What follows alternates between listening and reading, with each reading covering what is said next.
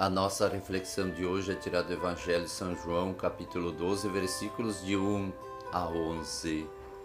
Jesus vai à casa de Lázaro, de Marta e de Maria para jantar. É um encontro todo especial com o recém-ressuscitado Lázaro. E nesse encontro especial com essa família, aonde Jesus simpatiza, é bem acolhido, é bem aceito e ali ele celebra a vida e acontecem muitas coisas. Lázaro, que havia morto e é ressuscitado por Jesus, come com ele, senta à mesa com ele. Marta faz o seu papel, servir, servir o jantar.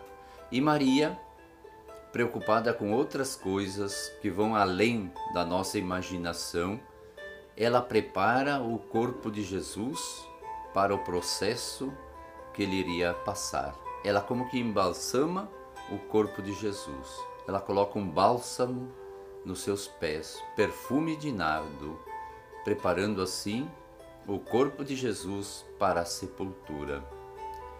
E também vemos outros personagens que marcam a história da vida pública de Jesus. Aqui vemos Judas, o traidor. A palavra toda já diz Judas Iscariote, o traidor.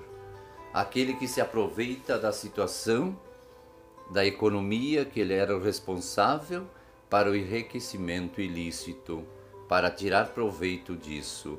Ele diz: Mas como pode, Senhor, permitir que ela jogue fora esse perfume caríssimo que custa mais de 300 moedas de prata, que daria para saciar a fome de muitas pessoas.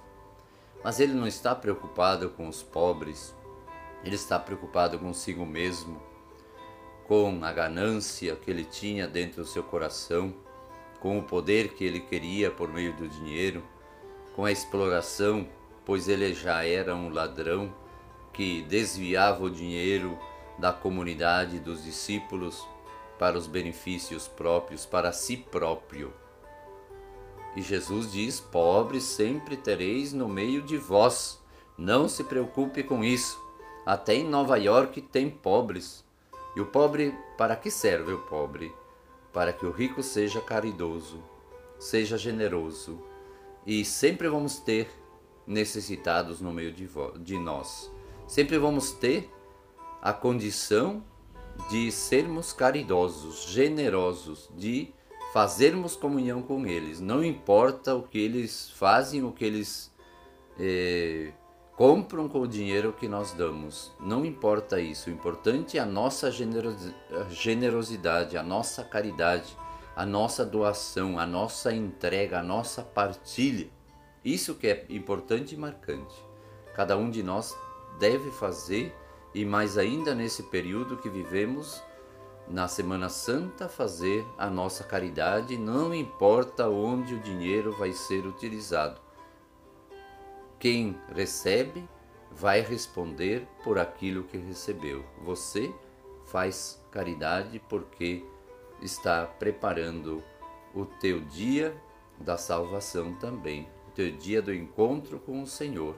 E se você for generoso, o Senhor terá grande misericórdia contigo.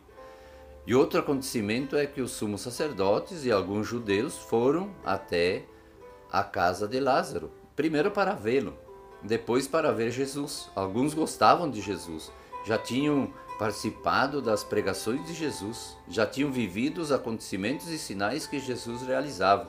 Mas outros, os sumos sacerdotes, queriam encontrar maneira de prender e matar Jesus. Mas agora eles querem também eliminar a Lázaro, porque ele está se tornando famoso. Ele havia sido ressuscitado e agora ele se torna uma pessoa pública, e ele está aparecendo para a comunidade e os judeus começam a acreditar. E o medo dos sumos sacerdotes de perder o prestígio e o poder, pois Jesus cura, Jesus liberta, Jesus perdoa, Jesus ressuscita, Jesus come com os publicanos e pecadores, Jesus acolhe as prostitutas, Jesus dá pão aos famintos. Então eles estão preocupados porque estão perdendo os prestígios que eles tinham. ou as coisas não eram assim dadas como antes, pois Jesus tinha arrebanhado para si uma grande multidão. E eles sentem ciúme, sentem ódio e querem terminar com a vida de Jesus. Que esse jantar nos ensine a percebermos também que nós devemos fazer sempre e acolher sempre aqueles que Deus coloca na nossa existência.